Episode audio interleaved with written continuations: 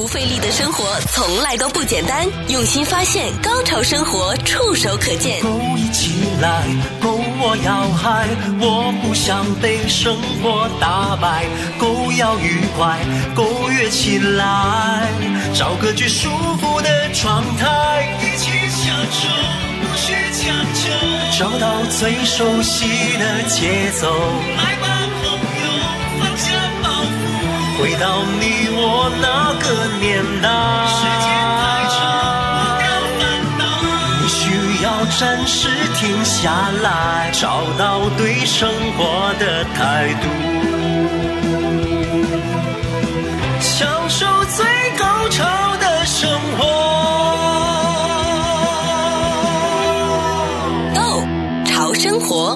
欢迎各位来到《购潮生活》，我是潮生活主理人小伟，还有生活达人 K Y。Hello，K Y 你好，小伟你好，所以旁边的朋友们大家好。有些事情啊是不成功没有什么损失，可是万一不小心错过了的话呢，可能我们的地球就会有麻烦了。有没有这种事情呢？K Y？呃，的确有的，因为呃，人类目前已经到七十几亿的人口了，嗯，在地球上有人说已经符合、超符合了，嗯，太多人了。也有人说其实不是，是人类浪费的太过分。那个天然资源的使用跟损耗不成比例，嗯，每年有十几亿人是饥饿以及。面临很大的麻烦，但是人类扔掉的、浪费掉的食物，绝对能养活这十几亿人口。所以你说，究竟是我们人太多了，或者我们使用不正确呢？对，所以我们刚刚说到了，有些事情呢，你做了可能不一定是百分之百成功嘛。但是如果你不做，万一错过了的话呢，其实我们地球就会有大麻烦了。像四月初的联合国的气候报告也告诉我们了，我们现在全球的人类呢，也在朝着巴黎协定啊当初设定的气候目标呢，已经在努力了。我觉得这个是一个好。的势头，我们也要取得共识的，就是要快速的减少人类的碳排放。但是呢，我们的节目也不止一次跟大家说到一些新能源了，包括有太阳能啦，还有风能啦。很重要，因为毕竟它也是现在拜登政府呢，在整个气候计划的关键的部分。那在联合国的报告就说，我们还是需要有一些新的方案。也就是说，我们刚提到的都不是新的方案，我们还需要一些。现在呢，我们跟大家说的就是美国能源部 DOE 啊，他们最近有非常详细的介绍了一项试点的计划。这个试点的计划听起来就非常的引人入胜，因为如果万一它真的是行之有效的话，它真的就可以帮助不只是美国，而且是帮助全人类都可以解决多个的问题。而这个方案呢，好像也会常常被忽视，而且它的这个来源呢，也是好多朋友不太熟悉的一个领域。可以帮我们跟大家去介绍一下吧？对啊，我们常常说的再生能源，就莫非是太阳能？啊，风能或者是潮汐能吧，我们都说过，对吗？呃，这些东西当然了，呃，传统的那个石化业跟那个呃核能这些就不可再生了，所以不是属于再生能源。但是刚刚小伟想介绍的那个是地热能，地热能这个东西不晓得朋友们能不能立马想到是什么样？嗯，但是如果你泡过温泉或者吃过温泉蛋。那么估计这个东西对你就不陌生了。对，还有一个不太陌生的，你去看到那个火山会喷发，嗯，喷出来的东西，它的温度是极高的。也就是说，我们的地球里面的地核它是非常的热。那往往呢，如果再往地下再钻个这个几英里、十几英里，我们一钻进去一探究，那我们就可以利用里面几乎我们可以把它理解是。无限的这种热能，对吧？就可以为我们在地表上面的家庭啦，还有一些企业的一些用电啦，来提供能源，而不会产生几乎是一样多的温室气体。因为我们如果用一些是呃化石燃料的话，它几乎它的出来的你要的跟它不要的是一比一，就是废物跟有用的东西都会一比一的排放出来。是，呃，科学家都知道了，地球的核心。有七千摄氏，这个是非常非常热的，没有一个东西能抵御它，进去肯定是融掉的了。所以也是为什么人类其实不常深入地深吧？嗯啊，如果是打地洞怎么样，顶多就是钻一些石油拿出来了，大概就顶住了。所以如果偶尔碰到一些温泉，这个其实挺到位的啊，因为其实温泉就是地下岩层地间有水汽。然后遇到这么热的那个高温呢，把它就变成蒸汽，然后它通过那个我们地壳的那个啊呃缝隙，就把它跑到地表上来，因为热气向上升嘛，对不对？对，早晚会跑到地面去。呃，这个是第一种。那么其实岩浆也一样，嗯，其实地下这么热，早晚它要找一个，就是说啊、呃、佛口吧，让它减减压。所以其实火山爆发跟那些啊、岩浆真的早晚会出现。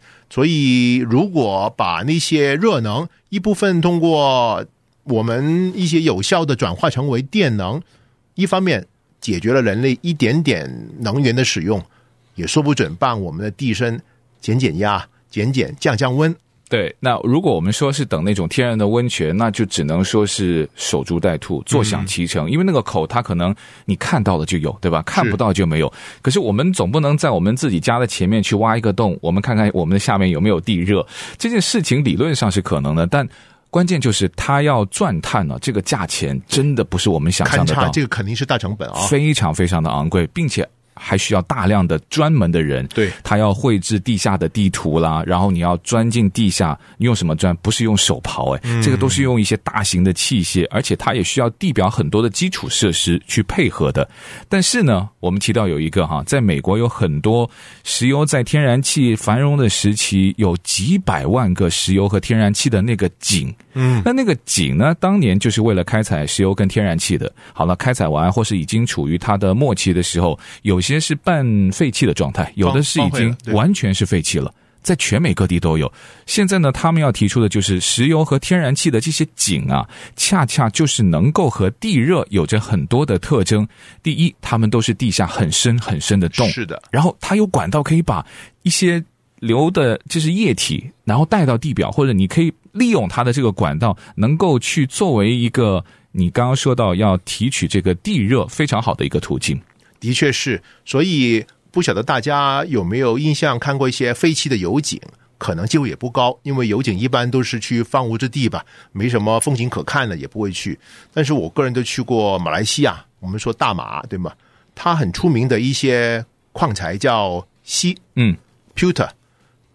他们也有很多工艺品是通过 pewter 做出来，价格也挺昂贵的。当然没有银器这么贵啊，但是也一点都不便宜。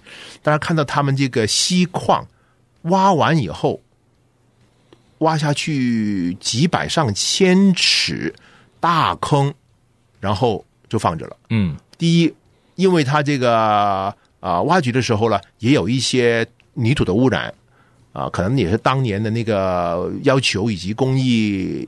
有限制引起啊，第二也没有这个心思或者资源把泥土再补回去，所以这个天坑一样，不能住人，不能耕种，不能有任何的用途吧？呃，你把水倒进去变了一个湖嘛？不行，它会刨刨掉的。对，所以这个真的是浪费了这个土地。嗯，那么人类其实，在地球共处吧。土地还是很宝贵的，如果有些地方用完以后就不能再使用了，的确是很大的浪费。对啊，所以现在美国能源部提出的一个问题是我们怎么样能够很好的重新利用它？中国不是也有一个那个类似于天坑的那个，现在不是已经盖了那个饭店吗？对，这个在上海。对啊，那个，嗯、那你总不能把所有的坑都能就是把它盖饭店？我觉得这个好像也不太实际哈，因为毕竟你的那个旅店还有酒店的要求，或者是它。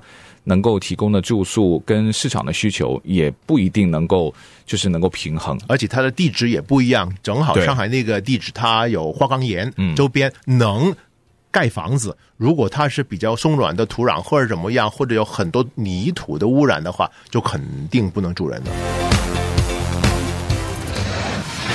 不费力的生活从来都不简单，用心发现，高潮生活触手可见 Go。潮生活，享受最高潮的生活。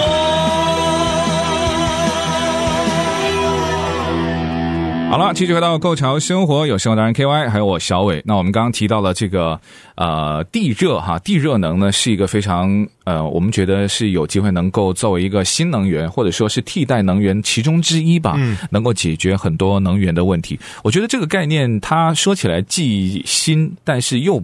不是特别的新。对，其实我自己啦，有一些朋友是几十年的朋友了，嗯、他们是来自于冰岛跟瑞典，那些就是北国风情，对不对？嗯，嗯原来冰岛百分之九十的能源是来自于地热，然后我这个瑞典的朋友呢，他说他在家打下去一千尺多一点，嗯，就有暖水出来。除了自己可以用以外，他怎么来把那个水围着？他那大外墙是一些 house 啊，也是特别的建造过，把它整个外墙里边走通，所以把那个屋啊冬暖夏凉。你想想，那个瑞典冬天多寒冷啊，零下几度几度，但是地下水上来恒温七十二度，当然再下去就暖和了，对不对？这个水就可以保，好像穿了衣服一样，这个房子。就特别的舒服，所以对能源的使用跟损耗又大大的节省。所以一方面是做一个绝缘体，另外如果是很热的水的话，又变成一种就是能量的交换，加起来。挺有意思的，对，你刚刚提到那个水冷呢，还让大家感觉开了那个暖气还不会特别的干燥哈，就是非常非常舒服的一种暖。呃，你提到的欧洲国家现在也不是说很新啊，在利用这个地下的热能了。呃，冰岛是其中一个非常典型的例子，因为他们的活火山非常的多嘛，成熟啊。对，但有一个问题啊，因为除非你的这个管道的隔热非常的好，还有你能够把这个地热马上抽取出来之后呢，尽量是在有效的距离当中使用。因为如果不是的话呢，你的管道隔热又不好的话，它的热能很快就会在整个的这个途中就会全部都流失掉。因此呢，能够直接使用这个地热，并且是需要靠近它的一些呃建筑物啊、房子啊，通常它应该是在方圆的几英里之内。对，如果远于几英里呢，它有一个最大的问题。你到了那个地方，它的那个热能已经几乎都已经完全给消失掉了。完全同意。对，所以我想，如果这些废弃的油井、油田能够变成一个地热生产基地，哎，这个不错，因为本来它是重工业型的一个运作，也有很多这方面的工程师啊、呃施工队啊等等。那么他们现在不需要管石化业了，管这个的地热生产的基地，哎，可能也是。比较容易能转换啊，而且它就在当地就从地热变成电能，那么热转电，然后才传输出去，这个也不失为一种方法。对，K Y 刚刚提到的呢，就是现在美国能源部呢也有一个叫试点的项目计划，叫 Well 啊、uh, Wells of Opportunity 啊 Reamplify，它这个已经在全美有四个项目已经立项了。嗯，立项的原因就是因为你有项目才可以有钱，是。那钱呢？有补贴啊，对，政府支持。八百四十万。啊，这个钱多不多？呢？不多，但是它每一个的试点项目呢，就可以利用现在在美国的一些旧的提取石油和天然气的一些井，然后呢提取地热，呃，当。然，它就不是再去提起这个石油和天然气了。对，万一他们如果凑效的话呢，不仅能够。成为减少我们美国本土使用破坏地球的一些化石燃料的一个关键的转变，嗯、而且呢，还可以帮助解决刚才 KY 提到，你知道现在有很多人很担心，就说哦，石油对目前来说还在有，还在开采当中，但是它未来的方向其实是除了像能源的使用或是提取的方式的转变的同时呢，还有一个副作用。你知道，在全美国有十二万多从事这个石油天然气开采工作哈，对这个一线的工作，它。如果你的能源一旦实现了转化之后，他们其实就是没有工作可以做了。那这个他就能够把他的一些因为下井的一些操作，嗯，还不是说你新招来的人马上就能够工作，他们是现成的劳动力啊。的确是，而且对他们来讲，也是从一个老能源变成新能源。呃，这个也是能源业，嗯，所以可能对他们来讲也比较容易的过关，嗯，而且他们就是本地人嘛，对，你要他们离乡别井的确不容易，或者请一些外边的人进来，他也不理解这个地方，等等等等，所以就就地取材还是很好的。对，如果让我们用一个熟悉的我们的这个中文世界的语言去形容，就是能够还维持稳定。不费力的生活从来都不简单，用心发现，高潮生活触手可见 Go 潮生活。继续回到购潮生活，我是小伟，还有生活达人 KY。我们刚刚说到了这个地热哈，那如果能够直接利用，当然就更好。那我们总不能现在都把房子都盖在以前废弃的一些油井和天然气井的旁边吧？这个也不太现实，因为刚才我们也讨论过了，像开采过的一些地方，通常都是在荒郊野岭。呃，从开始有的时候到现在，它的配套它都不是。以城市的规划去规划的，所以这件事情呢，它非常大的一些限制。那但是呢，还有一个方法，就是可以利用热能转化成为电能的话呢，因为电能的传播距离要远远比这个热能要远得多，那也不一定是需要你在方圆几英里之外就呃可以把这些电能呢送得更远的地方，那它的意义就会更大了。所以除了欧洲现在大部分直接利用地热能呢，在美国现在也有一些的能源公司。在做着这件的实验的项目，比如在科罗拉多州啊，有一家叫 Transitional 的能源公司。那他们公司呢，因为美国能源部不是立了项了嘛，那他们就从能源部呢也拿到了一些的资金啊。它和其他的项目不太一样。我们刚刚说到的是在一些废弃的井里面去做，它呢现在直接是在一些还在运作的油田上去开展他们这项的呃地热的业务。当然，它那个油井啊，它现在已经油量非常的少。或者说已经接近它没有油再去开采出来了，他们生产的大部分的产品呢，都是现在出来的都是啊、很热很热的一些废水。那这个呢是很多石油和天然气他们开采出来的一个很大的副产品。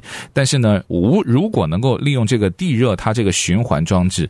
它能够真正实现这个能源的百分之一百的环保，我们也跟听众介绍一下，它是怎么样的百分之一百的环保？对，其实想起来就跟一般的冰箱很相似，就是现在是先从热的水晶水蒸气开始，嗯，跑进那个管道以后呢，这个热能会通过那些所谓的 coolant 啊。呃把它的热量吸收，吸收以后，它会推动一个涡轮，涡轮就变成一个动能，动能就能产生电能，所以它就变成一个啊涡轮推动的啊发电机一模一样，所以电就因此产生了，跟我们一般的通过烧呃原油或者是天然气来推动那个涡轮，呃应该是煮水了，推动涡轮产电其实是一模一样。对，那水呢，将这个热量传给了制冷剂的时候，它水就本来就有点像那个水冷的状。装置了，对了，那那热的水呢又变冷了，然后继续又沿着它的那个通道呢，又回到它那个处理井的那个位置，所以就变成了一个循环水的感觉了，而且是一个封闭的循环水的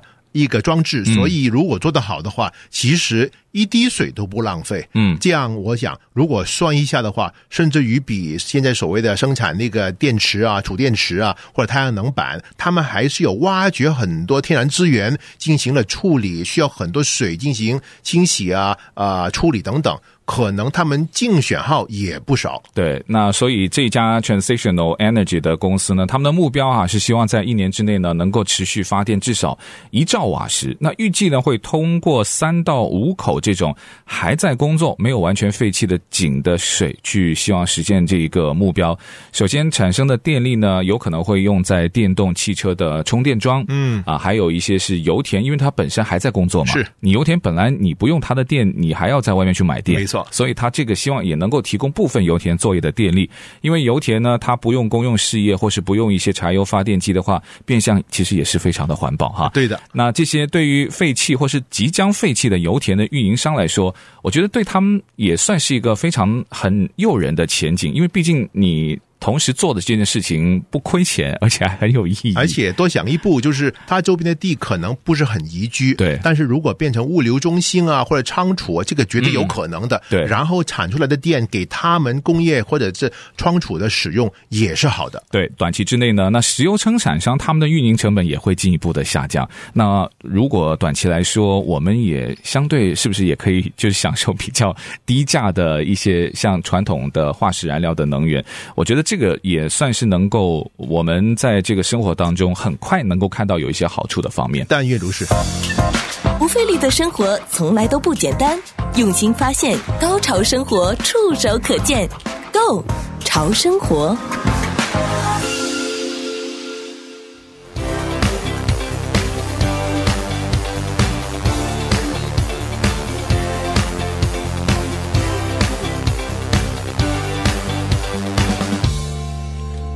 好了，继续回到购潮生活。那我们刚刚说到的这个地热能啊，说起来其实是蛮兴奋的，但是我们也不要被这种啊新的能源或者一种新的思路还在试验性的一个项目呢，呃，太兴奋过头啊，因为它还是有很多实际上的一些问题。比如说，它最大的一些问题是这个概念呢，它不是所有的废弃的油气井都可以重新的利用这个地热的能源，因为有一些废弃的井，它的基础设施呢可能已经老化。到它根本已经有问题了，对，所以它不可能再去满足你说我用在未来的一些呃地热能方面的一些开采，所以如果没有对它进行大量的投资和改造呢，有一些的井你就要去衡量了，究竟我是不是要花一点点的钱把它再升级或是再维护之后，哎，但它可以能够产生地热能的这个利用效率，有的呢可能一算就觉得我花下去的钱花下去了，但还不一定能够用的话，那这个就没有办法用的一些废弃井了。也包括这个